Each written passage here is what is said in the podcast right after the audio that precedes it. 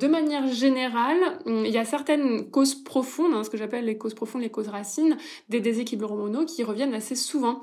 Alors euh, ça peut être typiquement, tu vois, des, des ce que j'appelle les infections chroniques. Les infections chroniques, c'est certaines bactéries ou parasites ou virus ou prolifération fongique qui se baladent dans nous, qui prolifèrent à outrance et sans qu'on s'en rende compte, finalement nous rendent malades. Mais c'est voilà, c'est quelque chose qu'on regarde pas souvent parce qu'on se dit bah non, je sais, c'est pas comme quand je suis malade parce que j'attrape un rhume et je sais que je suis malade c'est quelque chose d'assez sournois en fait.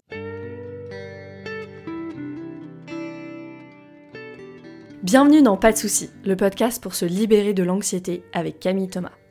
Je suis Camille et avant d'être coach de santé, j'ai été une grande anxieuse. Je me suis libérée de l'anxiété le jour où j'ai compris que ce n'était pas dans ma tête. Pas de soucis, c'est le podcast pour celles et ceux qui sont fatigués par tout ce qu'ils ont essayé et qui savent qu'ils ont le pouvoir de guérir de l'anxiété naturellement. Alors si tu veux vivre sans anxiété et que tu as l'intuition qu'on ne t'a pas tout dit, ce podcast est pour toi. Je te retrouve tous les lundis pour explorer les pistes qui te permettront d'accéder au calme à l'intérieur de toi. Aujourd'hui, je suis avec Marion du compte Marion Nutrition. Donc Marion, t'es nutrithérapeute spécialisée dans les problèmes hormonaux féminins. Bienvenue, je suis hyper euh, heureuse d'être avec toi. Je suis ton compte depuis longtemps. On a un petit peu échangé, donc je me réjouis vraiment de voilà de notre échange ensemble aujourd'hui. Merci Camille, bonjour tout le monde, je suis vraiment ravie d'être ici, donc merci de, me recevoir et de me donner la parole. Merci à toi. Je... Ma première question c'est toujours un petit peu qui es-tu? Grande question euh, presque philosophique, mais peut-être, euh, voilà, comment, qu'est-ce qui t'a amené à la nutrithérapie? Je sais que tu t'es formée au Royaume-Uni et que ça influence aussi beaucoup ta pratique, donc qu'est-ce qui t'a amené peut-être à cette formation et à t'intéresser aux hormones tout simplement? Oui, alors euh, grand vaste parcours euh, qui n'a pas du tout été linéaire. Moi, je me suis engagée dans dans un autre euh, projet professionnel à la base et puis en fait en parallèle de, de mes études, de mes premiers boulots, j'étais je me suis intéressée à la nutrition en tombant sur un bouquin qui m'a fait comprendre qu'en fait ce qu'on mangeait, ça avait un impact sur notre santé. Alors ça a l'air un petit peu bête dit comme ça et surtout maintenant où j'en suis, mais mais voilà, c'était pas quelque chose que que que, que j'avais en tête et puis à l'époque, moi je, je je je voulais être fine à tout prix, donc bon, je pouvais un peu me priver d'un point de vue alimentaire et je me suis rendu compte que voilà, je faisais tout simplement du mal à mon corps. Donc à partir de là, je me suis intéressée à, à tout ça, euh, voilà, sous le spectre de comment euh, accompagner, euh, ben, comment aller mieux en fait quand on a carrément des maladies avec la nutrition, comment utiliser la nutrition comme comme outil thérapeutique finalement. Et voilà, ça m'intéressait énormément, mais j'étais engagée dans, dans, dans, dans une autre voie et c'est difficile de se dire bon, je vais reprendre mes études, je recommence à zéro et c'est reparti. Et puis finalement, j'ai eu la chance entre guillemets d'avoir un petit euh, un petit burn-out. Ça s'était très mal passé dans une euh, expérience professionnelle et du coup je me suis retrouvée un peu euh, face au vide et je me suis dit bon bah c'est maintenant. Et donc on y va. Et donc j'ai repris des études et alors j'ai choisi cette formation au Royaume-Uni parce que j'étais vraiment très très intéressée dans l'aspect purement nutrition nutrithérapie micronutrition. En détail et finalement en France je suis tombée que sur des formations plus généralistes de type naturopathie qui ont l'air absolument passionnantes mais qui touchent à beaucoup de disciplines finalement. Euh, justement, elles sont généralistes et moi je voulais vraiment faire que que que de la nutrition dans un, à, un niveau très très très précis et j'ai trouvé ces formations à l'étranger, il y en a en Belgique, il y en a un petit peu partout et donc au Royaume-Uni et puis allez, c'est l'occasion et on y va et j'ai fait ces études et puis petit à petit en fait durant ces études, j'ai bah bien sûr on voit un petit peu comment fonctionne le corps, les pathologies etc. et j'ai compris que tous les symptômes que j'avais, euh, bah, en fait, c'était des pathologies, que en fait, il y avait un mot à mettre dessus. Donc, je me suis fait diagnostiquer dans la foulée, d'endométriose, d'autres petites choses réjouissantes. Et puis, je me suis dit, ah bah ok, bah, maintenant que j'ai ça, en fait, je ne suis pas destinée euh, de manière fatale, à vivre ma vie euh, dans la douleur, quoi. Et donc, je me suis prise en charge un petit peu en étant mon propre euh, comment on dit, euh, cobaye. Et, euh, et, voilà, donc de fil en aiguille, ça m'a mis beaucoup de temps parce que quand on fait tout soi-même et qu'on n'est pas encore très, quand on n'a pas d'expérience et qu'on n'est même pas encore diplômé, forcément, ben on, cherche à droite à gauche, on tâtonne. Et puis de fil en aiguille, voilà, j'en suis là aujourd'hui. Et naturellement, finalement, j'aide les femmes à, à, réguler des problèmes hormonaux puisque mes problèmes étaient purement hormonaux. Donc forcément, j'ai suivi cette voie.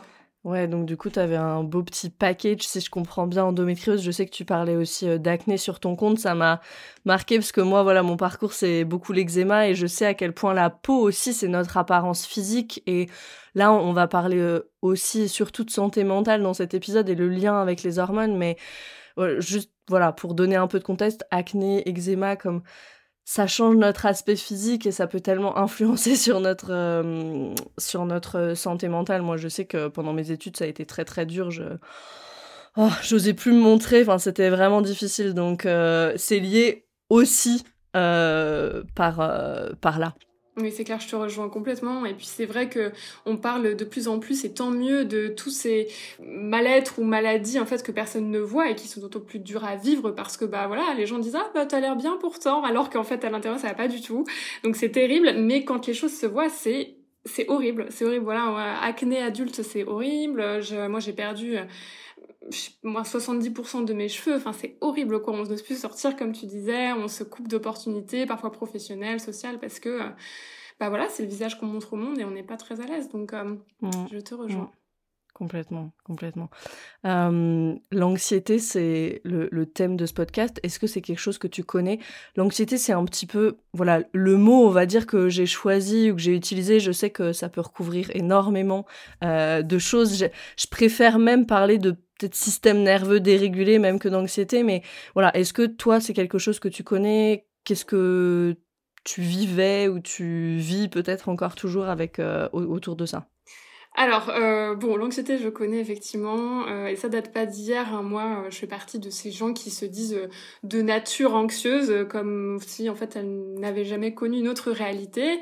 Donc moi, c'était mon cas. C'était parce que ça va mieux aujourd'hui, mais vraiment, ça m'a ça m'a pourri la vie des années et des années. Hein, et c'est assez récent le fait que ça aille mieux.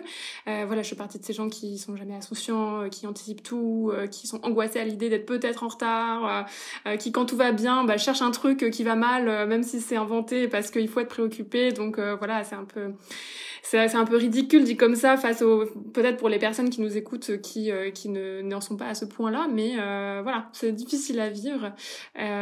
Et alors je pense que pendant des années ça m'a aidé à me driver tu vois à être très rigoureuse à, accomplir pas mal de choses jusqu'au point finalement où bah, le corps finit par dire ok ça suffit quoi. Et chez moi ça, ça a commencé à s'exprimer physiquement. Donc, euh, tu vois, je pouvais me lever et euh, j'avais une énorme boule euh, d'angoisse ressentie physiquement, soit dans le, la gorge, le plexus ou le, vraiment au niveau du nombril. Et c'était vraiment quelque chose d'hyper désagréable qui durait toute la journée. Je me couchais, je me levais, boum, elle était encore là et je savais jamais quand ça allait s'arrêter. Alors qu'il y avait rien de rien de stressant, rien de rien qui pouvait me qui devait me rendre anxieuse a priori.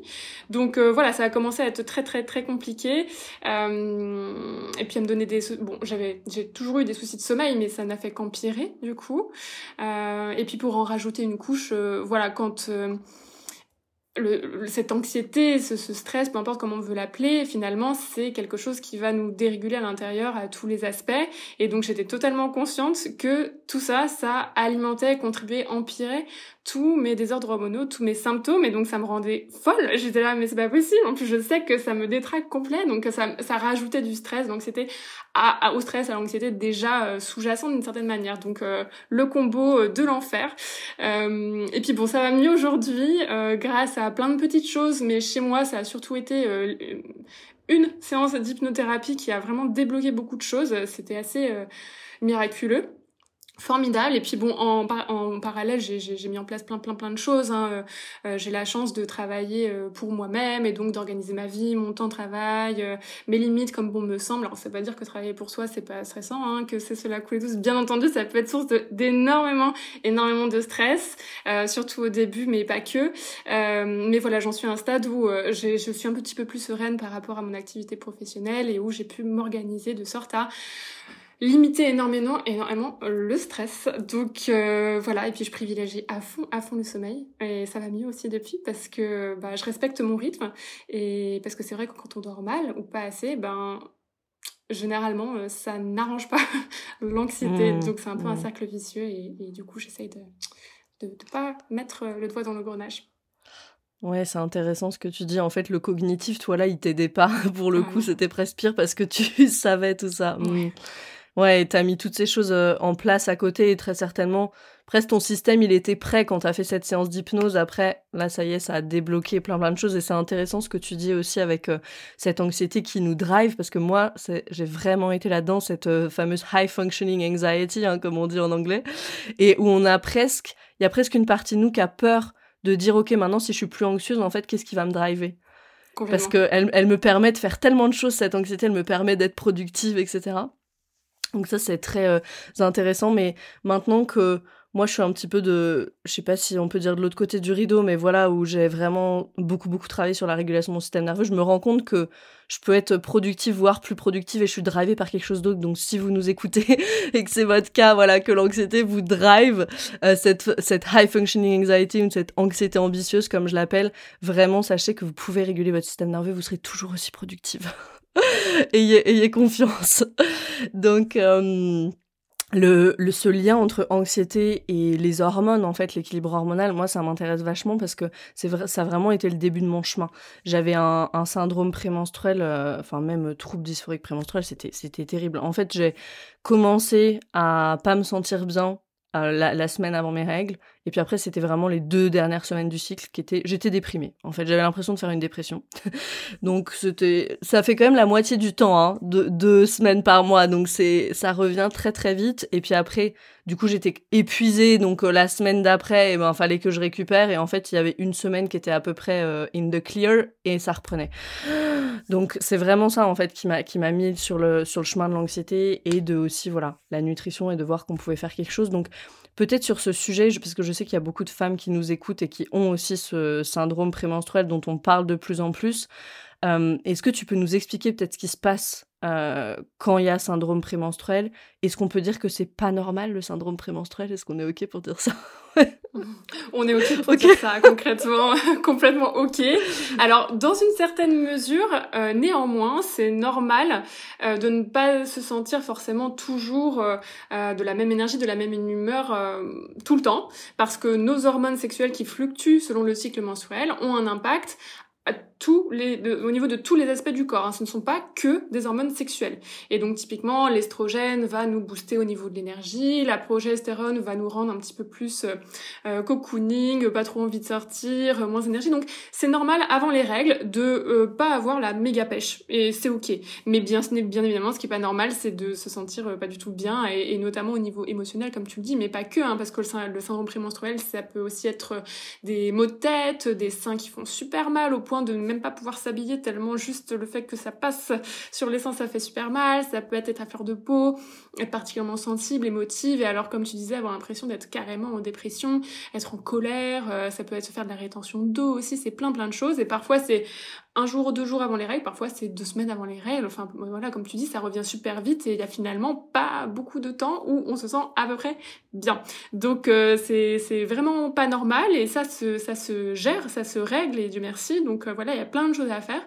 Euh, moi, j'aime bien euh, prendre la comparaison des, des, douleurs de règles, voilà, de la manière, manière que c'est normal de sentir que quand on a des règles, bah, ça travaille dans le bas-ventre, hein, et, et, voilà, c'est pas rien hein, ce qui se passe, vraiment le sang se détache et coule, donc euh, c'est normal de sentir que ça remue, mais c'est pas normal d'avoir mal, euh, et encore moins de ne pas pouvoir aller euh, vivre sa vie et travailler. Donc c'est un mmh. peu la même chose au niveau du syndrome prémenstruel. Alors pourquoi on a le syndrome prémenstruel? Mmh. Ça peut être beaucoup de choses, mais au, premier niveau, j'ai envie de dire, c'est souvent un déséquilibre entre estrogène et progestérone qui sont peut-être les deux hormones sexuelles majeures qui régissent notre cycle menstruel. Alors ça peut être trop d'estrogène et une progestérone correcte ou une progestérone trop faible et un estrogène correct. Hein. C'est une histoire de ratio. Euh, et il peut y avoir du coup deux scénarios différents. Euh, après, c'est une chose de se dire, ok, j'ai un déséquilibre estrogène-progestérone et ça contribue à mon syndrome prémenstruel, mais euh, ben, encore faut-il se demander bah, pourquoi moi j'ai un déséquilibre estrogène-progestérone. Et du coup, c'est mon métier d'aller de, au-delà de ça parce que finalement, les déséquilibres hormonaux, ce, ce sont que des symptômes de, de des règlements plus profonds.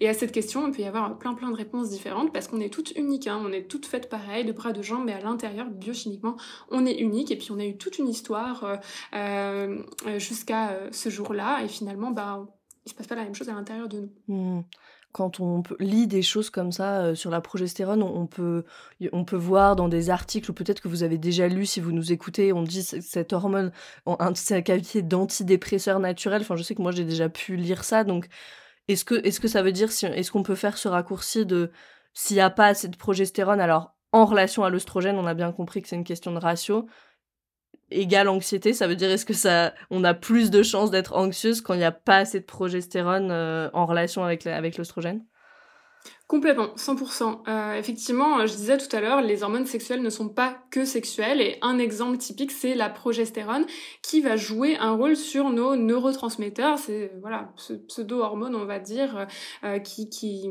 qui font que notre système nerveux fonctionne. Typiquement, la progestérone, elle va euh, se transformer une fois qu'elle a été créée en un métabolite qu'on appelle allo A2LO qui veut dire allopregnanolone et l'allo en fait euh, va potentialiser l'effet d'un neurotransmetteur qui s'appelle le GABA. Le GABA, c'est un neurotransmetteur inhibant, calmant, qui peut nous faire sentir bah, bien, tout va bien, on est relaxé. Donc forcément, s'il n'y a pas assez de progestérone, euh, le GABA va pas être assez activé en quelque sorte. Et donc on va être euh, peut-être prédisposé à être anxieuse ou voilà ne pas se sentir super bien être un peu en colère euh, irritable ou autre. Et d'ailleurs il n'y a pas que euh, ce moment d'avant les règles où potentiellement on n'a pas assez de progestérone et donc un syndrome prémenstruel potentiellement lié à de l'anxiété et une déprime. Il y a aussi euh, cette fameuse période avant la ménopause qu'on appelle la périménopause, euh, cette période d'environ 3 à 10 ans pendant la, avant l'arrêt des règles au total, hein, mais pendant laquelle il y a plein de fluctuations hormonales et notamment à ce moment-là la progestérone chute en chute libre du coup et c'est très très fréquent qu'à cette période eh bien les femmes se sentent euh, beaucoup plus anxieuses, déprimées, voire en dépression à cause notamment entre autres de cette progestérone qui chute donc euh, complètement la progestérone c'est un peu notre euh, hormone antidépressive mmh. en quelque sorte. Et donc il y a cette période de la périménopause et il y a en deuxième partie de cycle aussi, on a potentiellement moins de progestérone, c'est ça, hein, après l'ovulation ça Alors, au contraire, en fait, après l'ovulation, à partir de l'ovulation, on est censé produire de la progestérone. Avant l'ovulation, on n'en produit pas. À partir de l'ovulation, qu'est-ce qui se passe? Donc, tu as un des deux ovaires qui s'ouvre, qui laisse sortir un ovule, et c'est cet ovule qui produit de la progestérone, comme si c'était une glande endocrine euh, à part entière. Donc cet ovule produit de la progestérone, et au bout d'un moment, si il euh, n'y a pas de spermatozoïde, il n'y a pas de fécondation, il n'y a pas de grossesse, bah finalement l'ovule euh, se désintègre, et comme c'est lui qui produit la progestérone, boum, la progestérone chute. Mmh. donc on est censé, à partir de l'ovulation, produire beaucoup de progestérone jusqu'à ce qu'elle chute et qu'elle déclenche, que cette chute déclenche les règles. Mmh. Mais alors, déjà, à la chute de progestérone qui déclenche les règles, bah forcément là, euh, typiquement un jour avant, deux jours avant, on peut être susceptible à, à être très anxieuse, mais il est possible que on n'ovule pas et donc on produise pas du tout de progestérone ou il est possible qu'on ait une ovulation de pas très très bonne qualité et du coup l'ovule ne va pas produire énormément de progestérone ou alors on n'a pas euh, beaucoup de matières premières pour produire la progestérone et du coup même si l'ovule est bien, il est là, bah, on va avoir du mal à en produire suffisamment et donc on n'en a pas assez. Ou alors on en produit suffisamment mais effectivement c'est l'estrogène qui est beaucoup trop élevé et du coup là c'est une histoire de ratio, c'est pas la progestérone le problème mais il y a trop peu de progestérone par rapport à l'estrogène donc ça peut mmh. être un petit peu tout ça. Et donc, ce qui peut faire que du coup il n'y a pas assez de progestérone qui est produite, c'est quoi? C'est ce stress chronique, euh, une mauvaise alimentation, justement tout ce qui est un peu les, lifestyle factors, ces, ces facteurs euh, de, de, mode de vie, c'est ça? Alors ça peut être plein plein de choses. Effectivement, quand on est euh, stressé, anxieux, euh, notre corps va produire a priori l'hormone du stress euh, cortisol. Mmh. Et en fait, cortisol et progestérone sont produites à partir de la même hormone mère, la prégnénolone, qui elle-même vient du cholestérol.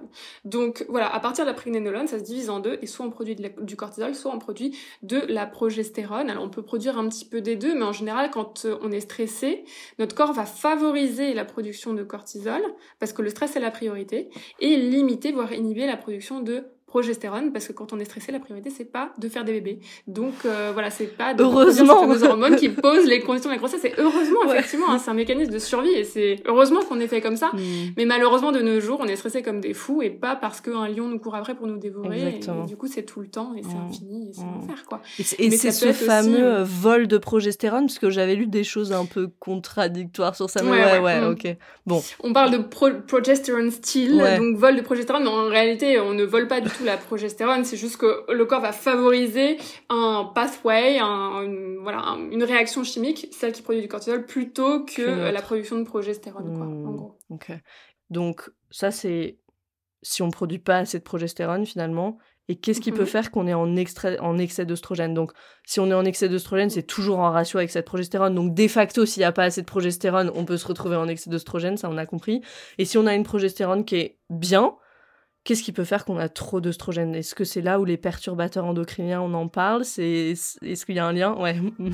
On en parle. parle euh, c'est l'occasion parfaite. Alors effectivement, on peut avoir trop d'estrogène à la fois parce qu'on en produit trop et à la fois parce qu'on l'élimine mal parce que comme pour tout dans le corps euh, voilà mmh. euh, ce qu'on utilise ce qui est utilisé ou ce qui est en trop bah faut le mettre à la poubelle hein. sinon c'est comme dans nos maisons si on met pas la poubelle dehors eh ben c'est plus vivable et c'est la même chose dans le corps mmh.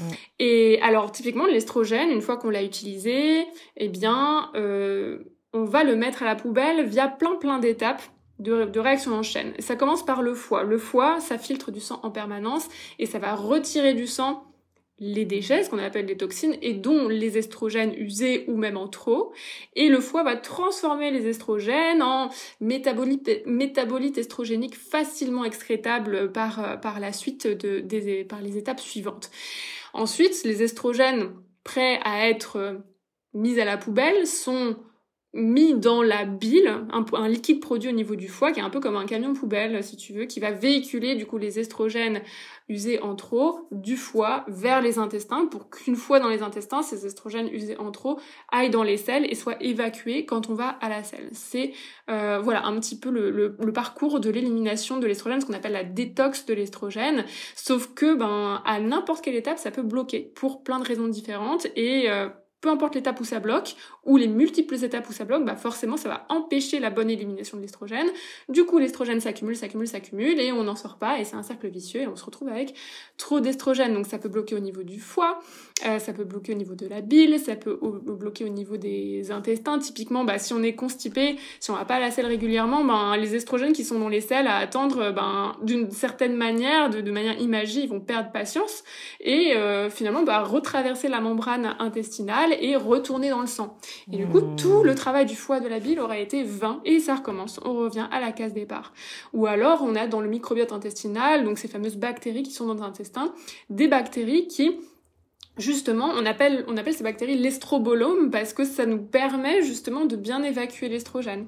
Ou alors, on peut avoir des mauvaises bactéries qui produisent une certaine enzyme qui, comme quand on, comme quand on est constipé, va reprendre les estrogènes des selles pour les remettre dans la circulation sanguine. Et du coup, ben, c'est toujours la même histoire. Euh, ça retourne dans le sang, ça s'accumule, ça s'accumule et on s'en sort pas. Et alors, ce qui peut bloquer au niveau du foie aussi, c'est ces fameux perturbateurs endocriniens qui vont donner beaucoup de travail au foie parce que ces perturbateurs endocriniens, donc ces substances qui sont dans notre environnement, qu'on inhale, qu'on avale, qui rentrent dans notre organisme par voie transcutanée, sont considérés comme des euh, déchets euh, par le foie, qui a d'autant plus de travail qu'il y en a énormément dans notre environnement aujourd'hui.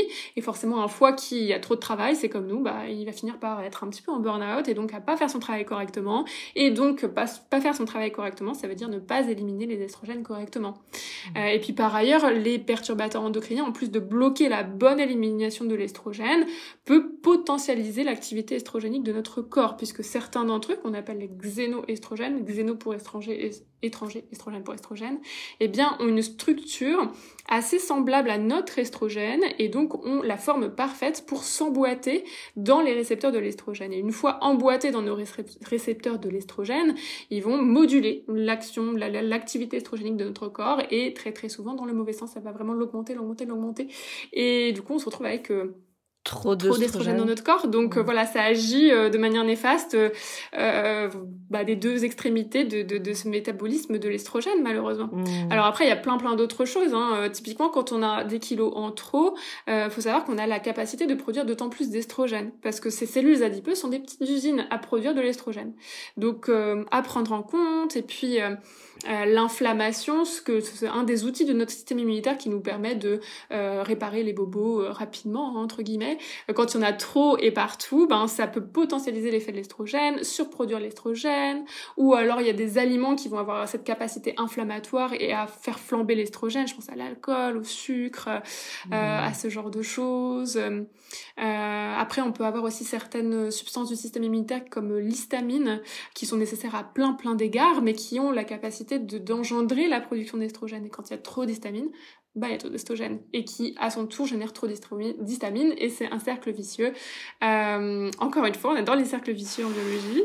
Euh, voilà, donc euh, ça peut être plein plein plein de choses parmi celles que j'ai citées. Mmh. Donc c'est jamais simple, hein. tout est complexe, hein, mais sinon je ferai pas ce métier. Mais mais mais voilà, ça te donne une petite idée. Yes, merci beaucoup pour ce, pour ce panorama. C'est intéressant ce que tu dis aussi juste sur le point de l'élimination, qui est peut-être le point le plus simple, où les personnes qui nous écoutent, vous pouvez commencer à voir si vous avez un transit qui élimine bien ou pas. Ça, c'est assez simple de voir, euh, voilà, si, si, on a ça ou pas. Et c'est intéressant euh, en relation avec le système nerveux aussi, parce qu'on sait quand on est en sympathique, en suractivation sympathique, ou quand on parle de cette hyperactivation inconstante, on a tendance justement à être constipé. Donc c'est là où on a un premier lien. C'était ma question d'après. On y a un peu répondu déjà. Que fait le stress chronique à nos hormones? Déjà là, il y a un premier lien. Euh, si je retiens tout le temps, et eh ben j'ai ce ratio comme ça euh, qui est déséquilibré. Complètement. Bah, le stress, ça dérègle tout. Hein. Donc tu parlais de système sympathique. Effectivement, notre système nerveux est un peu divisé en deux grandes branches. Ce système nerveux sympathique qui est un peu le mode stress, le mode urgence, et le système nerveux parasympathique, un peu le mode détente. Et les deux ne sont jamais allumés en même temps. C'est soit l'un, soit l'autre. Et notre corps, il est fait pour que la majorité du temps, on soit en mode détente, en système nerveux parasympathique. Pourquoi? Parce que c'est le mode nerveux qui permet à notre corps de s'occuper de ce que j'appelle les affaires courantes. Donc, euh, de bien digérer, d'absorber, de s'occuper justement de notre fertilité, de l'ovulation du cycle menstruel, euh, de notre bonne immunité, de réparer les tissus, de se débarrasser des déchets, de faire ben, tout ce qu'on doit faire. Et euh, quand on est en mode urgence, en mode sympathique, là, eh bien, notre, toute notre physiologie est dédiée à euh, faire en sorte qu'on puisse combattre le stress quel qu'il soit, au détriment des affaires courantes, qui sont du coup en pause. Et donc, bon, si on est en mode stress, euh, avec parcimonie, par-ci par-là, c'est ok, hein, c'est un mécanisme de survie, et on est là en tant qu'espèce humaine grâce à ça aussi aujourd'hui. Mais si c'est là, si, le système nerveux sympathique d'urgence est on tout le temps, bah tout le temps, les affaires courantes sont en pause. Donc on imagine bien que quand on commence à mal digérer, mal absorber, pas forcément euh, mettre la priorité sur le cycle menstruel, hum, que le système immunitaire n'est pas la priorité non plus, bah c'est un peu euh, c'est soit le point de départ, soit ce qui alimente considérablement tout ce qui peut aller mal dans le corps, mmh. peu importe euh, mmh. notre problème en fait. Mmh. Donc euh, ça dérègle tout. Et au niveau hormonal, bah, je disais tout à l'heure, quand on est stressé, la priorité c'est de produire du cortisol. L'hormone du stress, c'est pas la progestérone, l'hormone qu'on produit à partir de l'ovulation. Mais au-delà de ça, finalement, quand on est stressé, ça peut aussi euh, faire flamber l'activité estrogénique du corps, ça peut réduire l'activité de notre thyroïde, qui est une glande dans notre gorge qui, euh, qui produit des hormones thyroïdiennes qui, elles, ont un impact considérable sur nos hormones sexuelles. Hein. Ça fonctionne en synergie. Et quand la thyroïde est un petit peu ralentie, eh bien, ça peut contribuer à tous les problèmes de cycle, de fertilité, d'ovulation, même de fausses couches euh, qui existent. Euh, Qu'est-ce que ça peut faire d'autre? Ça peut aussi potentialiser euh, de nos hormones androgènes, les hormones qu'on associe au masculin, parce qu'il y a la testostérone, entre autres, il y en a plein d'autres, mais nous, en tant que femmes, on a aussi toutes ces hormones androgènes. Et quand on est stressé, on produit non seulement du cortisol, mais aussi des hormones androgènes qui peuvent potentiellement inhiber l'ovulation, retarder l'ovulation, et donc forcément, ça a un impact sur, sur tout ça. Mmh. Ouais, moi, moi j'aime bien, euh, tu sais, utiliser cette image toute simple où je me dis, le système nerveux, il détecte ce danger. Là, on a, on a cette fameuse neuroception et donc on, reste en sympathique dans cette hyperactivation ou en hypo aussi activation, mais en tout cas pas dans cet état de, de régénération dont tu parles. Et mmh. c'est comme si, tu vois, j'imagine le système nerveux qui va voir tous les autres systèmes et qui dit, OK, qu'est-ce que tu peux abandonner? Toi, donne-moi un peu de ça, donne-moi un peu d'énergie. Donc, du coup, l'immunité, euh, elle est pas au top, les, les, hormones sont pas au top, etc. Et ça fonctionne un petit moment comme ça jusqu'à ce que tous les autres systèmes ils commencent à dire en fait on peut plus fonctionner comme ça et, ça commence à se détraquer. Hmm. C'est un peu comme ça que je, que je m'imagine cette euh, ce stress chronique et de l'autoprotection active, hein, en fait, ce, danger permanent. Hmm. Le, le dérèglement hormonal, c'est finalement la partie euh, immergée de l'iceberg dans ta pratique. Qu'est-ce que tu regardes un petit peu comme paramètre? Euh, je, vais lier aussi, je sais que dernièrement sur les réseaux sociaux, tu as commencé une petite série avec les questions que tu poses aux, personnes qui viennent te voir, les questions surprenantes, donc c'est intéressant tout justement, je sais que tu prends en compte aussi le système nerveux, les éventuels traumas. Voilà, qu'est-ce que tu regardes un peu comme paramètre quand il y a une personne qui arrive à toi avec tout son panel, euh, j'imagine, de, euh, de, problématiques? Très bonne question. Je pourrais passer des heures à y répondre. Euh, parce qu'effectivement, je vais déjà comprendre bah, quels sont les potentiels déséquilibres hormonaux mmh. et me demander, bah, ok, bah, pourquoi toi, tu as tel déséquilibre hormonal, d'où ça vient, pourquoi?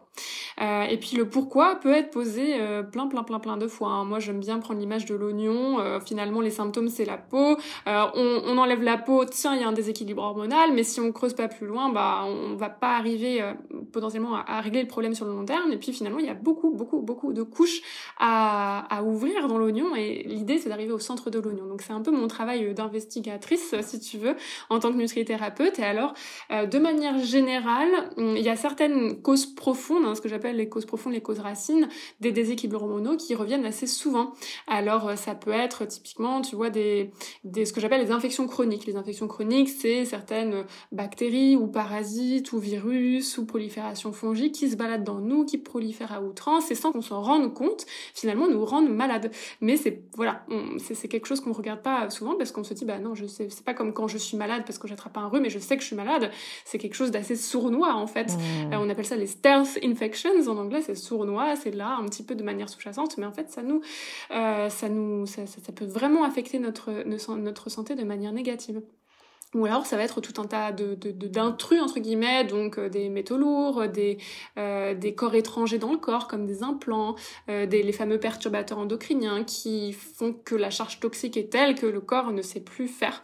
ça peut être aussi purement des déséquilibres nutritionnels, hein. ça peut être des carences parfois très très creusées, ou ça peut être un petit peu comme cette histoire d'hormones, des déséquilibres entre minéraux, parce qu'en fait il y a des minéraux antagonistes, contraires ou synergistiques, donc parfois c'est pas une question de carence ou pas carence, parfois c'est une question de ok, il y a trop de l'un, pas assez de l'autre, même s'il n'y a pas de carence, et, du coup ça va impacter, je sais pas, la thyroïde, les ovaires, le système nerveux, etc.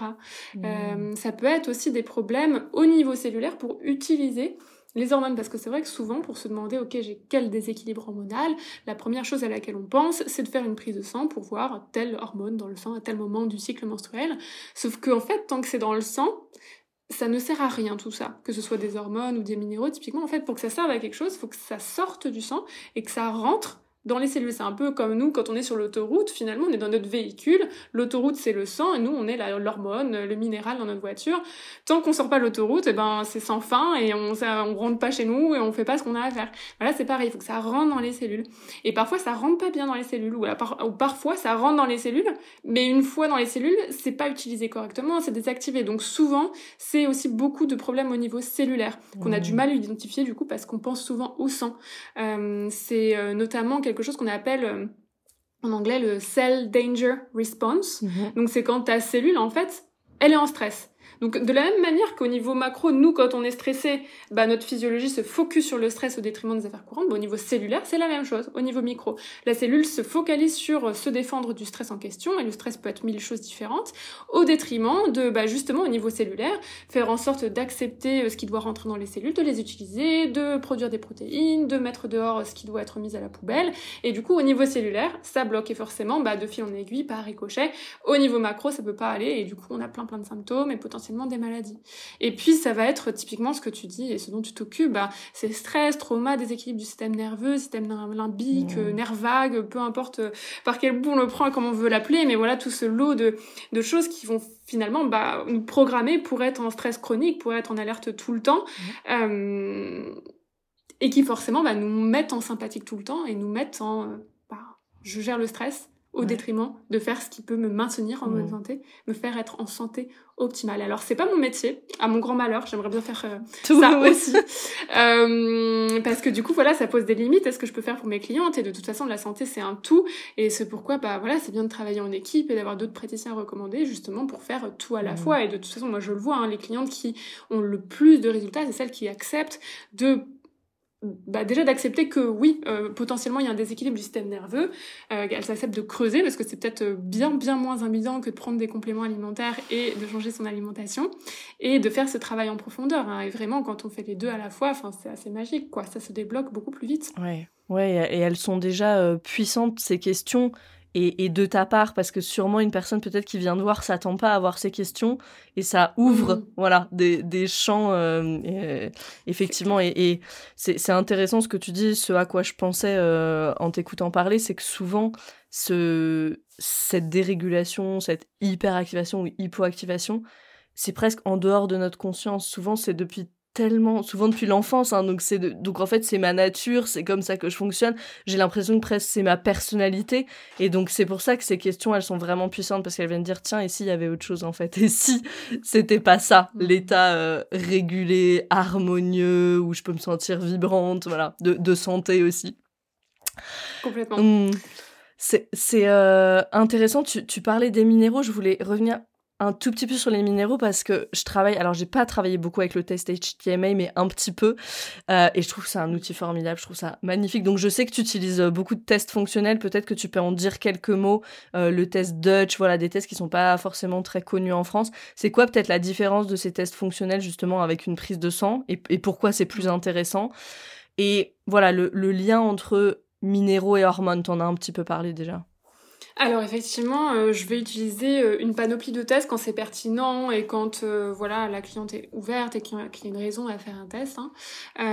et j'utilise effectivement beaucoup ce test HTMA qui, qui veut dire Hair Tissue Mineral Analysis. Donc on va voir à l'intérieur des cheveux le statut nutritionnel en minéraux et aussi la teneur, la teneur cellulaire en métaux lourds. Et donc comme on l'évoquait tout à l'heure, en fait ça c'est une image beaucoup plus fidèle de notre statut nutritionnel plutôt que de faire une prise de sang et de mesurer des vitamines, des minéraux parce que là aussi, ben, le, le sang n'est qu'un véhicule finalement. Tant que tout ça est dans le sang, ça ne sert à rien. Et souvent, malheureusement, on a peut-être beaucoup, voire trop d'un minéral dans le sang, d'une vitamine dans le sang, mais au niveau cellulaire, bah, il y, a une réelle carence. Et du coup, on passe totalement à côté en faisant une prise de sang, en s'arrêtant là. Ou alors, on se dit, ok, j'ai pas assez de tels nutriments dans mon sang, donc je me supplémente, alors qu'il y en a suffisamment dans la cellule, et du coup, là aussi, il peut y avoir un déséquilibre euh, à l'inverse. Donc c'est ça qui est intéressant dans ce fameux euh, test de cheveux, on va voir ce qu'il y a au niveau cellulaire, en termes notamment de minéraux, et les minéraux, c'est la base. C'est vraiment, enfin, sans ça, on ne, on ne peut pas fonctionner. Les minéraux, les vitamines, c'est vraiment le, le, le carburant de chaque réaction chimique qui a lieu chaque seconde dans notre corps, euh, dans chaque cellule. Et du coup, forcément, c'est comme une voiture, hein, s'il n'y a pas de fuel dedans, ça n'avance pas, ben, les cellules, c'est pareil, les réactions chimiques, c'est pareil. Alors, ça a l'air tout petit, ces petites réactions chimiques qui sont dans nos cellules, mais c'est ça qui fait que cumulé, bah, on peut se lever le matin, on peut respirer, on peut fonctionner. Donc c'est vraiment la base de la santé et ça concerne absolument tout le monde. Hein. C'est pour ça que, euh, voilà, à mon sens, on devrait tous faire ce test deux fois par an pour voir un petit peu où on en est. Mmh. Et du coup, mon travail, c'est justement d'aller voir, bah, ok, qu'est-ce qui cloche, et d'utiliser des outils nutritionnels pour rétablir l'équilibre au niveau cellulaire, hein, parce que c'est encore une fois le point de départ. Et puis, alors, j'évoquais les métaux lourds rapidement, euh, mais les métaux lourds, euh, euh on en a tous malheureusement. Euh, on vit dans un monde euh, où les métaux lourds circulent. C'est comme ça. Parfois on est avec parce qu'on hérite de ceux de notre mère. Et euh, bon, ils n'ont rien à faire à l'intérieur de nous et sont tout le temps néfastes, même à de petites doses. Hein. C'est comme les perturbateurs endocriniens. Il suffit de rien du tout pour que ça nous perturbe. et puis bon, une fois qu'on les a à l'intérieur de nous, au niveau cellulaire, ça, ça, ça bouge difficilement en fait. Donc c'est assez difficile de s'en débarrasser. Mais on peut et ça peut perturber en fait les minéraux. Ça peut remplacer les minéraux en cas de carence en minéraux, ça peut rentrer en compétition avec eux, interférer avec euh, la fonction des minéraux de manière négative, hein, toujours en causant toutes sortes de problèmes hormonaux ou autres. Hein. Euh, voilà, il n'y a pas que les hormones qui sont, qui sont, qui sont concernées. Alors j'utilise ce test de cheveux, mais je suis amenée à utiliser d'autres tests éventuellement, euh, notamment un test de sel qui s'appelle le GI Map, parce que effectivement tu disais, bah voilà, quand on a notre système nerveux on, bah en généralement au niveau du transit ça coince un petit peu. Et pas que, il n'y a pas que le transit, il y a toutes les autres fonctions toutes les étapes de la digestion. Et c'est un test qui, voilà, qui utilise une technologie qui, qui, va chercher en fait l'ADN des micro-organismes, donc assez sensible, et qui va nous montrer ben, beaucoup, beaucoup, beaucoup de choses qui se passent dans nos intestins, même si euh, voilà, il n'existe pas de test 100% complet, mais on voit énormément de choses, et c'est là qu'on peut identifier potentiellement des infections chroniques, des problèmes au niveau de la bile, euh, de, de, des, des, bactéries qui peuvent empêcher euh, l'élimination de l'estrogène, la capacité à absorber, plein, plein, plein, plein de choses. Donc ça m'arrive aussi, et je trouve que c'est un bon combo, le test HTMA avec les minéraux dans les cheveux et le test de cheveux, parce que forcément, quand on a typiquement des carences ou quoi, bah ok, peut-être que c'est parce qu'on n'absorbe pas. Ok, mais quel est le problème d'absorption Ou je n'absorbe pas? Pourquoi? Et donc c'est un bon combo. Et puis tu parlais du Dutch test. Alors ça c'est un test euh, urinaire qui nous fait voir les métabolites euh, hormonaux dans les urines. Ce qui est plus intéressant effectivement qu'une prise de sang, même s'il faut commencer par là, parce que voilà on a le degré supérieur, d'autant plus que c'est ultra complet. Hein. Voilà, on peut voir vraiment beaucoup de métabolites hormonaux, plus que dans le sang. On peut voir l'activité des enzymes qui transforment telle hormone en telle autre. On peut avoir aussi une idée euh, de certaines vitamines, minéraux au niveau euh, euh cellulaire via l'urine aussi. Donc euh, ça peut être intéressant pour voir un petit peu ce qui se passe au niveau hormonal. Donc voilà, toute une panoplie de, de tests qui nous permettent aussi de voir les choses noir sur blanc, d'éviter de tourner autour du pot parce que parfois c'est pas forcément évident de savoir ce qui se passe. et puis aussi du point de vue de, de la personne que j'accompagne, en général, c'est hyper, euh, hyper, hyper, rassurant et soulageant d'une certaine manière de voir que oui, en fait, il y a un truc qui va, va pas. Et en fait, c'est pas que dans ma tête cette histoire, je ne suis pas folle. Au niveau biochimique, bah oui, il y a des problèmes et du coup, bah, on sait sur quoi agir. Et enfin, j'ai euh, une explication parce que voilà, beaucoup de personnes qui galèrent avec des problèmes chroniques, ben sont un peu en errance et euh, voilà beaucoup de, de prises de sang justement qu'elles font sont nickel donc on leur dit bah tout va bien rentrez chez vous bah oui mais je rentre chez moi mes symptômes et du coup bah je suis un peu je sais pas quoi faire donc euh, ça fait du bien aussi de voir des choses qui vont pas Ouais, et puis c'est intéressant ce que tu dis avec la prise de sang. Moi, je sais plus quand c'était l'année dernière ou il y a deux ans, j'ai eu une, crise de calcul dans la vésicule biliaire. Bon, bref, j'ai eu l'inflammation en flèche et tout. Et c'était super intéressant parce qu'ils m'ont fait faire une prise de sang. Personne ne savait ce que j'avais. Ils m'ont fait faire une prise de sang et ils m'ont fait refait faire une la même 48 heures après. C'était complètement différent. Donc en fait, et, c'est logique. Enfin, le sang il circule et, c'est tellement changeant. Donc c'est comme un peu une photographie comme ça à 24 heures, alors que les cheveux finalement on a un panorama sur euh, quoi les les trois quatre derniers mois. Donc c'est beaucoup plus pertinent aussi, rien que, voilà, juste pour le comprendre simplement comme ça. Et ça m'avait marqué, du coup, cet épisode de la puissance que je me suis dit, ah oui, effectivement, euh, c'est vraiment... Euh, c'est par là qu'on commence, mais c'est pas forcément le, full euh, spectre quoi de, de ce qu'on aimerait voir.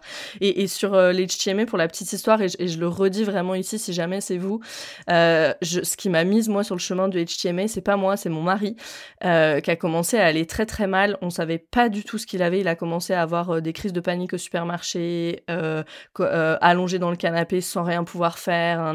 Il se sentait mal après chaque repas, on comprenait pas pourquoi peu importe ce qu'il mangeait, tu vois. Donc on n'arrivait pas à lier à un aliment, on disait mais qu'est-ce que c'est de ça?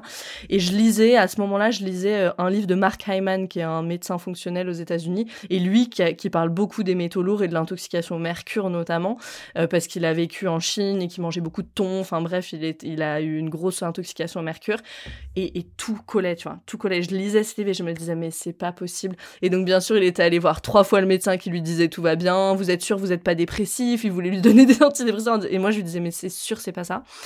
Et donc, et c'est comme ça, en fait, que j'en suis arrivée au HTMA, que j'ai vu que, donc aussi petite note, faites-vous accompagner par un praticien, parce que c'est pas parce que le magnésium, il est haut sur le HTMA que ça veut forcément dire que le magnésium est haut, donc euh, c'est assez euh, complexe à interpréter, et que du coup, je me suis formée sur spécifiquement ce test-là, le HTMA, pour euh, comprendre, en fait, tu vois, et... Donc voilà. Et ça venait de plombage dans les dents, en fait. Donc si vous avez des plombages dans les dents et que vous avez plein de symptômes un peu bizarres, voilà. Euh, je, je, pense qu'on mm. on le, on le dira jamais assez, donc euh, c'est vraiment important. Allez voir, euh, allez voir vos minéraux, allez voir vos hormones, allez vraiment, euh, allez vraiment tout voir. Mm. Oui, et puis je rebondis sur ce que tu dis, la santé dentaire, en fait, ça fait partie des grandes causes profondes de plein de choses. Euh, parce que euh, bah, typiquement les matériaux qu'on utilise pour euh, la dentisterie peuvent être problématiques euh, chez certaines personnes qui sont sensibles. Et par ailleurs, en fait, tous les travaux dentaires qui impliquent la chirurgie, de enlever une dent, de faire un trou, de mettre un implant ou de mettre une... peu importe ce qu'on fait, ben souvent, quand on fait un trou et qu'on le rebouche, il y a des bactéries qui se logent dans le creux on rebouche et en fait les bactéries créent une infection qui est souvent en fait euh, bah, dont on ne se rend pas compte parce que ça fait pas mal, euh, ça gonfle pas, c'est pas voilà c'est pas on le ressent pas et ça peut durer des années des années et à créer pendant des années de l'inflammation chronique chronique chronique et qui va être potentiellement à la source de n'importe quel problème de santé qu'on peut avoir. Mmh. donc euh, donc je plus sois allez voir votre dentiste posez-lui plein de questions et investiguer investiguer il y a toujours toujours une raison. Euh, aucun cas n'est désespéré et comme ton mari, euh, voilà, il fallait trouver. il fallait et t'as trouvé. Mmh, mmh. Mmh. Ouais. Ouais, bah, je pense que tu vois, moi, je demande toujours si les personnes ont des plombages dans les dents dans mon petit questionnaire de début. Je pense que je vais même élargir la question à est-ce que vous avez eu des travaux dentaires euh, de façon générale? Oui, ne serait-ce que le, retrait des dents de sagesse, en ce qui concerne beaucoup de gens. Oui. Ça peut être juste ça. Complètement une question, on passe des dents à l'estomac. Ouais. on, voyage dans le corps, on voyage dans le corps. toutes les personnes que j'accompagne vraiment, toutes les personnes que j'accompagne, et ça c'est même pas 99%, c'est 100%, elles ont des problèmes digestifs. Je pense qu'il n'y a pas mm. une personne où je dis tout va bien, le transit, hein. non, il y a quelque chose, des ballonnements, des... Donc, et on sait, on dit souvent s'il y a le feu dans l'intestin, il y a le feu dans la tête, etc on, a déjà parlé du lien entre hormones et digestion avec le transit. Est-ce qu'il y a d'autres liens que le transit, le, microbiote? Qu'est-ce que ça fait à nos hormones? Si par exemple quelqu'un qui a un intestin irritable, on entend ça souvent hein, de, plus en plus, l'intestin irritable, voilà, un mauvais transit, etc. Qu'est-ce que ça va faire à nos hormones? Premier niveau, c'est que ben, quand ça se passe mal au niveau digestif, même si on n'a aucun symptôme, hein, même quand on n'a rien, il y a toujours quelque chose qui va pas. toujours, toujours. Euh, ben, on n'absorbe pas, on n'absorbe pas vraiment ce qu'on mange. Et dans ce cas-là, euh, ben, j'aurais beau donner tous les compléments alimentaires qu'il faut, faire tous les changements alimentaires, la personne aura bien beau faire tous les efforts et toute la bonne volonté du monde, bah, si on n'absorbe pas, il, il, peut rien se passer, quoi. Et donc, ça commence euh, bah, dès, dès, dès, la bouche, hein, parce qu'effectivement, si on mâche pas, et on parlait des dents, mais il faut mâcher, les dents, elles sont là pour une raison, et ce qu'on mâche pas ne sera pas euh, mâché euh, au niveau de l'estomac. L'estomac n'a pas de dents, donc il faut commencer par là. Mmh. Et puis après, au niveau de l'estomac, il faut produire suffisamment d'acide gastrique pour absorber beaucoup de choses, mais aussi pour faire une barrière corrosive à tous ces micro-organismes qu'on ne souhaite pas avoir dans nous et auxquels on est avec lesquels on est en contact au quotidien, que ce soit les parasites, les mauvaises bactéries, ça permet de les griller d'une certaine manière, hein, de faire en sorte que bah voilà, c'est mort. Donc ça ne peut pas rentrer à l'intérieur de nous. Alors quand on n'a pas assez d'acide gastrique, ce qui est super super fréquent, on n'absorbe pas grand chose et en plus on laisse la porte d'entrée ouverte à tous ces micro-organismes qui peuvent s'installer dans nos intestins et nous inflammer et nous manger ce qu'on mange à notre place hein, parce que ces petites bêtes se nourrissent. Euh, d'ailleurs, c'est fréquent qu'on ait des euh, carences chroniques en fer à cause de ça, parce qu'il y a certaines petites bêtes qui adorent le fer, et du coup on prend des compléments de fer, et celles qui en profitent, et nous non, et du coup ça remonte pas, ça remonte pas, et en fait on pense se faire du bien avec ces compléments, et en fait non, donc tout est vraiment euh, assez complexe, donc il y a l'estomac, puis après il y a le foie, le pancréas qui joue un rôle aussi dans la digestion, dans la sécrétion de, de bile, d'enzymes digestives qui nous permettent de, d'absorber, en, là encore, à un deuxième degré, qui nous permettent justement d'avoir un transit régulier, de réguler naturellement le microbiote intestinal, de faire le ménage, il y a aussi ce fameux complexe moteur migrant qui justement, une fois qu'on a fini de manger, fait, passe un coup de balai dans les intestins pour éviter que des bactéries prolifèrent là où il faut pas. Euh, et donc tout ça au niveau hormonal, c'est important notamment au niveau de l'absorption, ce que je disais, au niveau de l'inflammation, euh, au niveau de la perméabilité euh, intestinale, l'intégrité de la paroi intestinale, parce que quand elle n'est pas intègre, eh bien elle peut laisser passer un petit peu n'importe quoi dans le sang, et forcément ça, ça, ça déclenche le système immunitaire, ça déclenche l'inflammation, et l'inflammation c'est le terreau des déséquilibres hormonaux, hein, quels qu'ils soient, en fonction de notre, notre susceptibilité génétique de notre terrain, bah, chez nous, l'inflammation chronique, ça va déclencher trop d'estrogènes ou trop d'androgènes. Et alors, soit une chute de cheveux, soit une endométriose, peu importe. Voilà, mais ça peut émaner, en fait, des mêmes contributeurs. Et euh, voilà au niveau digestif si ça, si ça se passe pas bien c'est un peu là que tout commence mmh. entre guillemets. Mmh. en tout cas il faut toujours toujours regarder dans l'intestin. Et c'est pour ça que je travaille avec ce test intestinal. Et même quand il y a zéro symptôme digestif il y a toujours toujours quelque chose. Et jamais jamais qu'une seule chose qu'on trouve sur ce test. Donc euh, vraiment c'est mais tellement tellement primordial. Et au niveau de la santé mentale aussi hein, tu le sais bien euh, voilà tout ce qui mmh. tout ce qui se passe dans les intestins influe notre cerveau et inversement. Donc c'est super important Ouais, on est, on est, en fait, c'est quand on dit on est ce qu'on mange, c'est plus on est ce qu'on absorbe. c'est important d'aller voir à cet endroit-là. Ok, ok. Euh, T'en as parlé euh, un petit peu tout à l'heure avec la progestérone et, le GABA, ces neurotransmetteurs. Euh, pendant longtemps, voilà, quand on parlait de dépression, d'anxiété, il y avait cette théorie du déséquilibre chimique dans le cerveau, c'est un déséquilibre de neurotransmetteurs. Aujourd'hui, on sait que voilà, il y a plein d'autres facteurs, il y a plein d'études qui lient notamment l'inflammation chronique à l'anxiété, la santé intestinale à l'anxiété, on l'a dit, mais il y a quand même des études qui montrent clairement ce lien entre, par exemple, GABA et anxiété, entre sérotonine et anxiété quand elle est pas, voilà, que je perds mes mots quand la sérotonine n'est pas sécrétée correctement. euh, comment est-ce qu'on peut prendre soin de ces neurotransmetteurs grâce à la nutrition? On parle de plus en plus de cette euh, de brain food, de brain nutrition. Euh, on, on, en parle de plus en plus, donc peut-être qu'on peut faire un petit focus sur sérotonine et GABA parce que c'est deux principaux, mais sachant qu'il y en a plein d'autres. Qu'est-ce qu'on peut faire pour sa santé mentale avec la nutrition? Alors, très bonne question. Moi, j'aime bien Hum, considérer le problème en me disant ok cette sérotonine ce GABA euh, d'où ils proviennent? Ils ne sont pas euh, produits de rien du tout hein, du néant au contraire et alors typiquement ces neurotransmetteurs euh, calmants, hein, puisqu'on parle d'eux, sont sécrétés à partir soit d'autres neurotransmetteurs, soit de protéines, soit de, de, vraiment de matières premières. Mmh. par exemple, la sérotonine, elle est produite à partir d'un précurseur qui s'appelle le tryptophane. Le tryptophane, c'est un acide aminé. Euh, le GABA, lui, il est produit à partir de glutamate, lui-même produit à partir de glutamine. Donc c'est vraiment des réactions en chaîne qui permettent que bah, on finisse la réaction avec la sérotonine ou le GABA. Et d'ailleurs, la sérotonine, c'est pas la, fin de la chaîne. Hein. La sérotonine permet de produire la mélatonine, l'hormone entre guillemets du sommeil, qui a d'autres d'autres euh, propriétés, notamment une propriété antioxydante très très importante. Donc, ok, qu'est-ce qu'il faut pour que ma sérotonine soit sécrétée, pour que mon GABA soit sécrété? Bah, il faut que j'ai du tryptophane, il faut que j'ai du glutamate, de la glutamine. Mmh.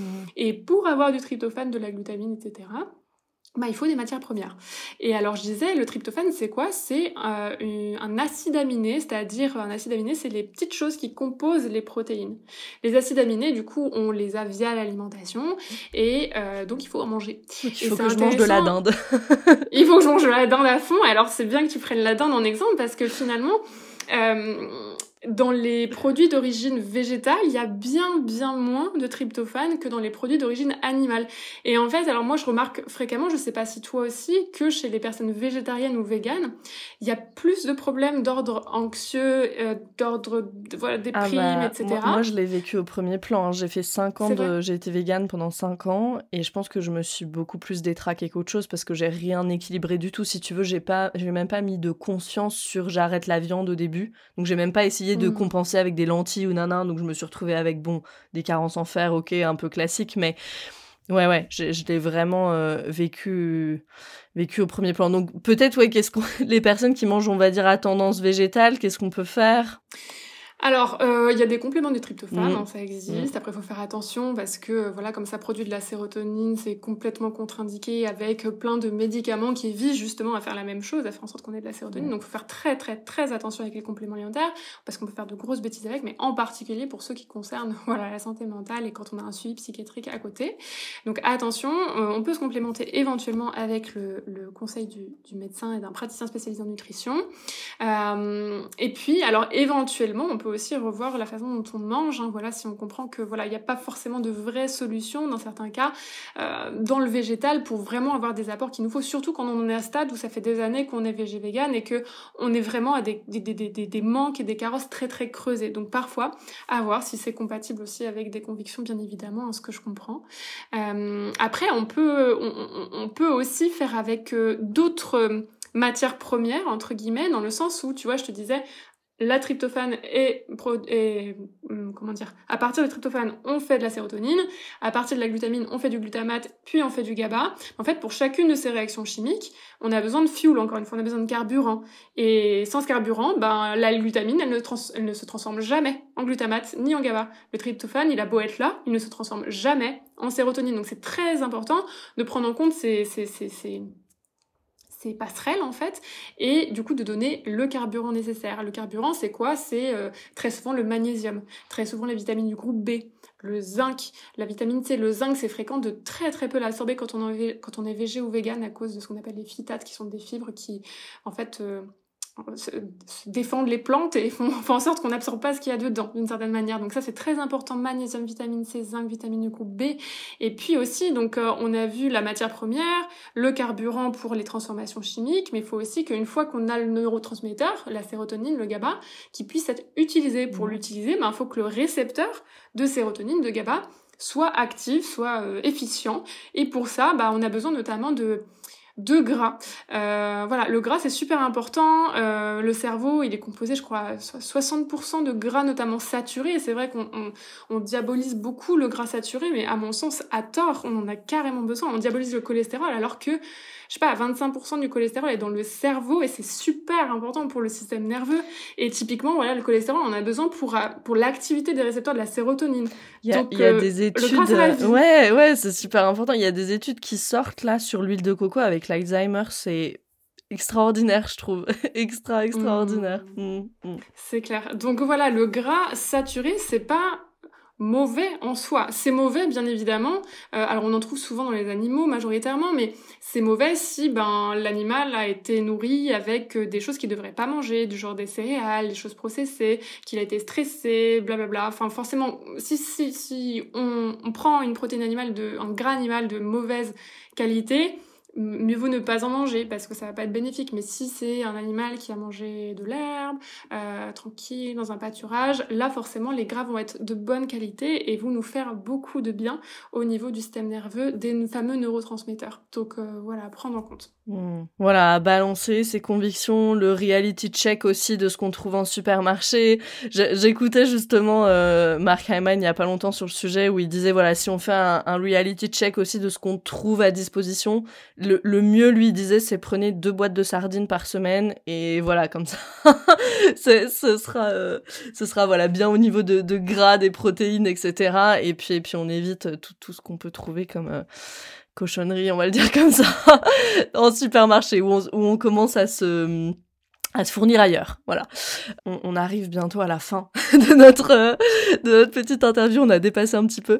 Euh, je voulais juste faire un petit point libido, un autre sujet parce que les, les personnes anxieuses aussi qui viennent me voir, souvent des femmes que j'accompagne et qui sont en proie à l'anxiété, elles me disent voilà moi il y a plus de désir sexuel, souvent depuis depuis longtemps. Le lien entre hormones et libido ou anxiété, hormones, libido, ça, ça, va ensemble tout ça. Qu'est-ce qu'on peut faire pour ça? D'où est-ce que ça vient euh, cette euh, cette absence de libido? Bon, moi une, première réponse même sans les hormones, c'est super simple. Si le système nerveux il est en, danger en permanence, l'intimité c'est quelque chose qui demande énormément de sécurité. Donc déjà juste il y a ça, mais après au niveau hormonal, voilà, toi tu peux euh, nous apporter tes éclairages. Complètement, enfin je te rejoins et puis effectivement comme je disais tout à l'heure, quand on est stressé la priorité c'est pas de faire des bébés donc euh, notre corps ne va pas nous donner cette euh, merveilleuse idée. Voilà. Euh, ensuite le lien entre hormones et libido il est, il est énorme hein, dans le sens où la libido émane en très très grande partie de certaines hormones. typiquement l'estrogène va booster la libido. et les androgènes aussi, les fameuses hormones qu'on associe au masculin, mais qu'on a aussi en tant que femme. Et alors ces deux types d'hormones, Déjà, l'estrogène va commencer à s'accumuler euh, dans notre corps un peu après la fin de nos règles et jusqu'à l'ovulation. Et la testostérone et les autres hormones androgènes ont tendance à faire un petit pic à l'ovulation. Et ces hormones de ces hormones découle euh, beaucoup de libido. Et c'est pas pour rien, la nature est bien faite, encore une fois, parce que c'est à ce moment-là qu'en tant que femme, en fait, on est fertile, on peut tomber enceinte, on peut pas tomber enceinte tout le cycle menstruel. Et du coup, bah, c'est pour ça qu'on a la libido à ce moment-là, parce que, bah, j'imagine, voilà, rien n'est un hasard euh, mmh. dans la nature, et, euh, et d'un point de vue biologique et évolutif, on est fait pour se reproduire, pour perpétuer l'espèce, donc c'est pas rien. Donc, d'un côté, c'est normal de pas avoir max de libido tout le temps dans le cycle, comme c'est normal de ne pas être forcément, avoir la méga pêche tout le temps dans le cycle, c'est toujours la même histoire. Hein. Il y a des fluctuations hormonales. Euh, mais ben, si on ne produit pas assez d'estrogène, pas assez d'androgène ou pas du tout, eh bien forcément la libido va être impactée de manière négative. Et alors je pense euh, aux femmes qui sont sous contraception hormonale, sous, pilule par exemple. Quand on est sous contraception hormonale, alors ça dépend desquelles, mais la plupart du temps, ben, nos ovaires sont en congé, ils ne produisent ni estrogène ni hormone androgène. Donc forcément, il n'y a pas de libido en fait. Et c'est un des effets secondaires de ce genre de contraception hormonale, c'est zéro libido. Et, euh, et, voilà, donc euh, le lien avec hormones est, très clair. Et puis par ailleurs, c'est par exemple la pilule va avoir tendance à augmenter une protéine qu'on appelle la SHBG pour Sex Hormone Binding Globulin, cette protéine qui va entre guillemets aimanter les hormones androgènes notamment pour les neutraliser. Donc euh, voilà, même si elles sont là, bah elles ne sont pas utilisées et donc elles ne peuvent pas générer mmh. euh, en partie cette fameuse libido. Donc euh, voilà, le lien est très très clair. Très clair. Mmh. Entre euh, libido et système hormonal et libido et système nerveux. Mmh. Le l'impact des j'ai envie de dire peut-être des convictions, des croyances, je vais dire. L'impact des croyances sur la guérison, c'est pour ça que tu poses cette question au début quand les personnes elles arrivent à toi où tu dis est-ce que vous pensez que vous pouvez guérir? Pourquoi tu as commencé à poser cette question? Qu'est-ce qui t'a amené à commencer à la poser? En remarquant que euh, les personnes qui obtiennent le plus de résultats, c'est les personnes, mais qui sont, enfin même la première fois que je, le vois, je les vois dans le call découverte, qui sont mais persuadées qu'il y a une solution, persuadées que je vais les aider, qu'elles vont s'aider elles-mêmes, parce que je suis pas chez elles à leur faire prendre les compléments, etc. Donc euh, c'est vraiment ces personnes-là et qui sont prêtes à tout en fait pour aller mieux, parce que bah voilà, elles ne sont pas un cas désespéré, elles le savent. Euh, au contraire, il y a des personnes qui sont très motivées, mais qui se disent que bon, elles ont quand même peu de chances d'y arriver et que de toute façon elles ont essayé un milliard de choses, donc euh, bon, elles me consultent, mais elles ont peu d'espoir. Ben elles ont moins de résultats. Alors ça peut venir de, de mille et une choses, hein, bien évidemment, Mmh, mais euh, de manière générale, euh, quand même, on remarque que quand le mental euh, met des barrières, même si on veut guérir, hein, qui ne veut pas guérir, Mmh, on mmh. peut pas dire ça, mais le mental peut mettre des barrières, même parfois on n'en a pas conscience, hein, c'est comme les traumas hein, dont on n'a pas conscience, c'est un peu la même chose. Et le, le- le mental, c'est puissant, c'est extrêmement puissant, hein, euh, et ça peut nous bloquer alors qu'on a toute la volonté de la Terre. Donc euh, voilà, je pose toujours cette question, de la même manière que je pose la question, est-ce que tu es prête à explorer tout ce domaine-là? Parce que sinon, c'est même pas la peine qu'on travaille ensemble. mmh. Non, simplement parce que tu vas rien absorber, donc à quoi bon? Euh, Donc voilà, est-ce que, est-ce que tu penses pouvoir guérir? C'est super, super important. Ouais, moi je travaille beaucoup avec le subconscient et notamment avec une méthode qui s'appelle Psyche et euh, ce qu'on voit, c'est super intéressant, c'est que parfois il y a ce qu'on appelle des bénéfices secondaires à la maladie, parfois dont on n'a même pas conscience. hein. Donc, donc ça, c'est c'est vraiment super intéressant. Mm. Euh, superbe. Je... Toi, t'es entrepreneur, j'aime bien poser une ou deux questions entrepreneuriales à la fin de l'épisode. Ça ressemble à quoi une journée chez toi, une journée avec Marion Nutrition? Une journée avec ma, ma nutrition. Euh, alors, un peu monotone dans le sens où moi, je suis très euh, routinière et disciplinée. Ça fait partie de mes outils pour euh, que tout se passe bien et que je sois pas anxieuse, tu vois. Donc, bon, j'ai, j'ai, j'ai différentes... plein de choses différentes que je fais, mais j'ai des jours qui vont être consacrés à mes clientes, à des consultations, où je fais des collègues avec mes clientes, j'écris les comptes rendus, euh, je prépare les consultations, je réponds à mille et un mails, donc il y a des journées dédiées à ça et des journées dédiées à des choses plus euh, euh, créatives, où tu vois, je vais créer des projets en fonction de ce qui est sur le feu en ce moment, produire du contenu, écrire, euh, préparer mes conférences, euh, euh, créer du contenu pour les réseaux sociaux, ce qui est un vrai travail, on se rend pas compte souvent, euh, répondre aux messages sur les réseaux sociaux. Euh, je fais aussi du conseil pour des marques euh, santé bien-être. En ce moment, je fais une formation à des professionnels. Donc, euh, j'ai enfin, voilà, c'est des jours dédiés à ça parce que j'aime bien euh, segmenter. Et puis, alors, en- en- entre deux, moi, il n'y a pas de, de compromis sur le temps des repas, qui est un vrai rituel pour moi. Il est hors de question que je saute un repas. J'adore manger et pour moi, c'est un outil, c'est un de mes outils favoris pour être en bonne santé. Donc vraiment, je prends mon temps, je cuisine tout le temps. C'est un des bonheurs de travailler à la maison. J'ai vraiment l'occasion de faire ça. Je, vraiment, je, il est hors de question que je, j'avale un truc à la va-vite, que ce soit pas bon. Enfin, ce n'est absolument pas envisageable pour moi. Donc, je, j'accorde un temps tout particulier à ça. Euh, je lis tous les jours parce que j'adore me nourrir aussi de cette manière-là. Et je me couche tôt. Je me lève tôt, je me couche tôt. C'est très important pour moi. C'est mon rythme. J'ai appris à le respecter Mm, mm. Ça me fait parfois vivre un petit peu euh, à contre-courant de, de, plein de gens, mais enfin c'est ce qui fonctionne pour moi et c'est ce qui me permet d'être bien et d'être créative et, de, et que mon cerveau fonctionne. Euh, donc euh, voilà un petit peu à quoi ça ressemble. Je sais pas si ça intéresse beaucoup de monde, mais bon. Si, si, c'est toujours, euh, toujours très inspirant. Tu sais, c'est pas pour rien qu'il y a la routine matinale des millionnaires, nanana, sur, sur Facebook, sur YouTube. Donc, si, si, c'est super intéressant. C'est quoi les grandes leçons que tu as apprises depuis que tu t'es lancé dans l'entrepreneuriat Peut-être euh, les, victoires ou les fails aussi. On, parle de plus en plus facilement de nos fails, c'est euh, et c'est une bonne chose, je pense. Ouais, alors euh, beaucoup de choses et j'ai envie de dire, je vais peut-être dire des choses que que vous qui nous écoutez, vous avez déjà entendu dans, dans de, la bouche de plein de gens, puisque finalement j'ai l'impression qu'on fait face au même challenge, hein, plus ou moins. Euh, tout le monde galère au début hein, quand on est entrepreneur. Enfin, il n'y a pas de mystère. Personne ne, réussit du jour au lendemain, ça n'existe pas. Donc euh, ouais, la galère c'est dur hein, au début euh, quand personne ne nous connaît, que personne ne sait qu'on existe, qu'il faut trouver des des clients, c'est hyper dur. Moi, ça m'a pris des années, mais j'ai envie de dire, si on abandonne, on risque pas de, de, de passer cette, cette barrière de la galère. Et moi, j'ai l'impression que, je sais pas si, si, si toi tu te reconnais là-dedans, mais tous mes amis entrepreneurs ont eu le, même parcours que moi, c'est-à-dire que on commence, on galère, ça peut mettre des années de galère, et puis en fait, finalement, il y a un mois qui est un peu pivot et tout d'un coup boum ça marche enfin ça ça marche voilà on est dans une certaine mesure mais ça ça finit par décoller. Et euh, finalement euh, j'ai entendu ça quelque part mais 100% des gens qui réussissent n'ont pas abandonné. Et parfois il faut juste six mois de plus. Donc euh, ça c'est une Mm. grande leçon que voilà j'essaie de la disséminer à toutes les personnes qui se lancent dans mon entourage. Et puis et puis je pense aussi que si on fait les choses à notre façon et avec le cœur on peut pas ne pas y arriver. Enfin il n'y a pas de raison. Quand on est authentique et qu'on partage un truc qui nous euh, enfin forcément qu'on va inspirer des gens. Euh, voilà donc euh, pour enfin je pense que ça sert à rien de, faire un petit peu comme tout le monde faut faire les trucs à sa sauce qui est à être un petit peu original c'est pas grave et c'est comme ça aussi que que les gens se reconnaissent et qu'on inspire confiance, je pense, et c'est un peu crucial pour que les gens nous, bah, fasse appel à nous ensuite pour, pour des choses que l'on vend. Et puis aussi, si j'ai réussi à, à aujourd'hui vivre de mon activité, tout le monde peut le faire, hein, je suis pas spéciale. Euh, donc voilà, par contre, il faut un petit peu de patience, de consistance, et rien ne tombe du ciel, bien évidemment. Hein. Moi, quand j'étais dans ma période galère de plusieurs années, je ne pensais qu'à ça. Je ne faisais que ça, quoi. Donc c'est un... Mmh. un comment dire un investissement en, temps en énergie en formation mmh. Entre autres mais mais j'aime bien aussi prendre le parallèle de, il n'y a pas de, euh, dans la santé, euh, quand on a des problèmes qu'on veut creuser réellement, pareil, on peut pas avoir de résultats euh, en une consultation. On peut pas avoir de résultats du jour au lendemain. Il y a tellement de choses à décortiquer, c'est absolument pas possible. Il n'y a pas de quick fix, quoi. Il n'y a pas de magie.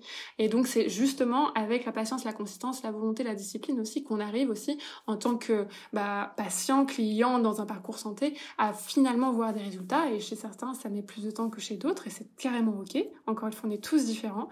Et euh, c'est un peu la même chose dans en, étant entrepreneur. En tout cas, c'est ma vision des choses. Mmh. Ouais, et c'est précieux justement ces épisodes de, podcast comme ça, de voilà revenir un petit peu sur son parcours. Parce que moi, je dis toujours aussi, vous, me voyez là aujourd'hui, mais il y a trois ans, ça ressemblait pas à ça. Il y a quatre ans, ça ressemblait pas à ça. Et euh, tu sais, tu dis, je suis pas spéciale. Moi, je dis toujours aussi, mon système nerveux, il a rien de particulier en fait. Donc, si je peux le réguler, c'est un système nerveux comme un autre en fait. Donc, hmm. qu'est-ce que tu dirais à quelqu'un qui lance son activité aujourd'hui? Il faut six mois de plus parfois. il faut six mois de plus, genre accroche-toi, ne baisse pas les bras. Mais quitte à avoir un, boulot alimentaire à côté, mais enfin si, c'est ta passion, si c'est ça que tu veux faire, enfin si ça t'est vraiment animé par c'est ça, euh, ne lâche pas les bras. Non mais vraiment, hmm. ce serait trop dommage. Moi j'ai combien de fois j'ai failli euh, tout lâcher, faire carrément autre chose euh, parce que bah, par dépit, parce que c'était plus viable. Hmm. Hmm. Bah, beaucoup de fois. Mm. Et, je suis bien contente de ne pas avoir euh, arrêté. C'est la meilleure décision de ma vie, clairement. renouveler, une décision à renouveler du coup. Ouais. Euh, merci beaucoup Marion. Une dernière question. J'aime bien euh, demander voilà un livre, une ressource. Ça peut être un podcast, quelque chose qui, qui t'a marqué, qui t'a aidé sur le chemin. Ça peut être aussi quelque chose à quelqu'un qui voilà se commence avec le sujet des hormones. Peut-être un livre de référence. Voilà quelque chose que toi tu conseillerais. Alors, moi j'aime beaucoup, pour les gens qui s'intéressent aux hormones et aux féminins, aux problèmes féminins, moi j'aime beaucoup le livre de euh, Dr. Christian Northrup. C'est une gynéco euh, très très très reconnue. Hein. Euh, outre-Atlantique qui euh, a écrit beaucoup de bouquins, mais il y en a un qui est un petit peu pour moi la, la, la bible de, des hormones féminines. Euh, et puis elle a aussi un petit un petit truc en plus, elle s'intéresse aussi à tout ce qui est euh, énergétique et moi il me semble que ça fait partie aussi de la santé. Et du coup c'est vraiment un énorme bouquin, ça s'appelle Women's Wisdom. Women's Bodies. Mm. Et euh, voilà, très très gros, mais ça permet de, de, d'avoir une big picture de ce qui se passe chez la femme, des hormones et de plein plein d'outils pour que ça aille mieux. Donc euh, moi j'ai beaucoup aimé ce livre. Et euh, au niveau de, du système nerveux, de l'anxiété, un livre qui m'a plus marqué que d'autres peut-être, ce serait When the Body Says No de Gabor Maté, je crois qu'il est traduit en français oui, quand le corps dit non. Euh, mhm. Voilà, donc euh, tu le connais. Moi, je le trouve assez formidable. De toute façon, Gabor Maté, je le trouve assez formidable hein, pour tout ce qui concerne le système nerveux. Et donc, dans ce livre, il va parler de euh, justement de l'impact du stress, des émotions non exprimées potentiellement sur tout un tas de maladies. Donc, voilà, pour prolonger un petit peu le sujet, c'est vraiment intéressant comme bouquin. Ouais, de lecture à, à, recommander. Quand le corps dit non, je l'ai lu. Women's Wisdom, je vais le lire du coup. Merci beaucoup. ok, bon, il est très très gros, hein, très très gros. Je peux prendre mon temps. courage mais euh, une petite lecture de cheval. Yes, super. Merci infiniment Marion pour tous ces éléments, pour tous ces, pour tous ces partages euh, personnels, moins personnels, théoriques, moins théoriques. Je suis sûre que ça va en aider euh, plus d'une et même plus d'un aussi d'ailleurs. merci beaucoup et je me ferai un plaisir de t'avoir à nous sur le podcast, peut-être dans quelques mois. qui sait? Voilà, sur, sur un sujet peut-être un peu plus particulier pour aujourd'hui. Merci infiniment et on se retrouve très vite pour un autre épisode de Pas de soucis.